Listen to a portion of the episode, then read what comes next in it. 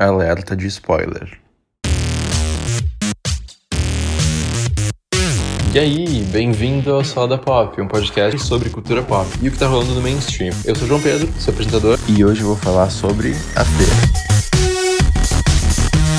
Então, nesse fim de semana eu aproveitei para assistir A Freira no cinema e, olha, até que o filme não é tão ruim assim. O pessoal adora fazer filme de terror com religião, né? Só que é uma pena que o enredo sempre acaba sendo o mesmo. Bom, então, A Freira é o quinto filme no universo dos filmes da Invocação do Mal, que eu nem sabia que existia até começar a ver o filme. Então, primeiro a gente tem Invocação do Mal, um, depois tem o dois, tem Annabelle 1, Annabelle 2 e agora a Freira. E o enredo desse filme é bem simples até. Basicamente, uma freira num convento em 1952 se mata, ela se suicida numa espécie de sacrifício para um espírito todo dark, assim, não possui ela, só que não adianta muito. Aí passa um tempo assim e um padre mais uma possível freira feita pela Thaisa Farmiga, mas o French, que é um cara que faz o transporte deles, chegam lá no convento para estudar isso, para ver o que, que tá rolando e pra ver se o lugar ainda é sagrado, ainda é um lugar bacana. Só que obviamente não é. E, tipo, tem umas partes interessantes do filme, só que o que eu mais acho sei lá, o que mais me incomodou nesse filme é como ele é previsível, como os outros filmes de terror que eu tenho visto ultimamente também, sabe? Começa o filme, daí tem aquelas cenas de silêncio, onde é óbvio que vai ter alguma coisa, vai ter algum susto, algum jumpscare, algum momento, sabe? É, óbvio demais que vai ter isso, porque tá muito quieto. O negócio deles não mostrarem, tipo, eles ficam dando rodeio em volta dessa questão de não mostrar o rosto da freira, mas daí depois mostra, mostra, mostra, mostra sem parar. Tem umas coisas que não fazem sentido nenhum. Eu não sei, é um filme super basic, sabe? Se tem uma definição, é essa, é basic, é simples. O que é legal, é uma coisa bacaninha de ver no fim de semana. E eu fui dormir depois bem tranquilo, porque eu ri horrores no filme. Só que, tipo, se tu quer ir no filme desses para te assustar, acaba não dando muito certo, sabe? Mas enfim.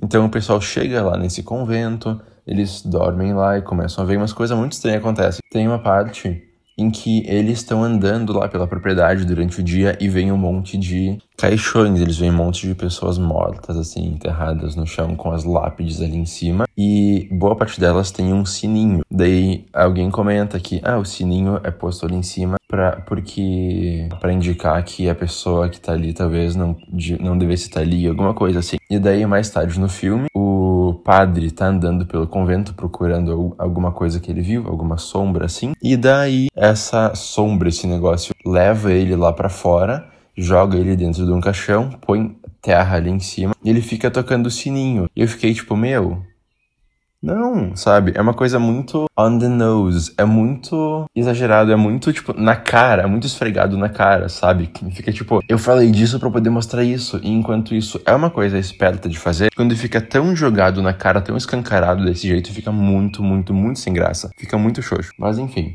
Aí continua o filme e tudo mais, eles vão descobrindo mais coisas sobre o espírito, o demônio, o diabo, sei lá o que é aquilo lá. E a Thaisa Formiga segue fazendo as coisas. Eu queria fazer um parêntese aqui para dizer, para falar sobre como essa guria só faz personagem burra, tipo, meu Deus. Ela faz a Violet em American Horror Story, ela faz aquela guria que matava os caras quando transava em American Horror Story também. E agora ela faz essa freira que, quando vê perigo, ela corre em direção a ele. Então, nossa, tá ventando e tem, sei lá, tem uma freira vindo atrás de mim. O que que eu faço? Eu vou atrás do negócio, sabe? É umas coisas muito nada a ver. Tipo, se uma pessoa que tem um raciocínio de boa e segue uma lógica, tivessem esses filmes, o filme acabaria em meia hora ou até menos, porque a pessoa não faria escolhas tão burras assim. E, claro, é de se esperar que no filme desses tu tenha que suspender toda essa tua descrença nas coisas para poder aproveitar o filme, né? Só que parece que eles exageram demais também, porque para eles conseguirem matar esse negócio da freira e tudo mais, eles têm que pegar uma relíquia que tem, chuta, adivinha, só, só tenta imaginar, que tem o sangue de Jesus Cristo. E daí na cena menos plausível do filme inteiro, o espírito da freira, esse negócio aí, tá no meio da água, afogando a Thaísa Formiga.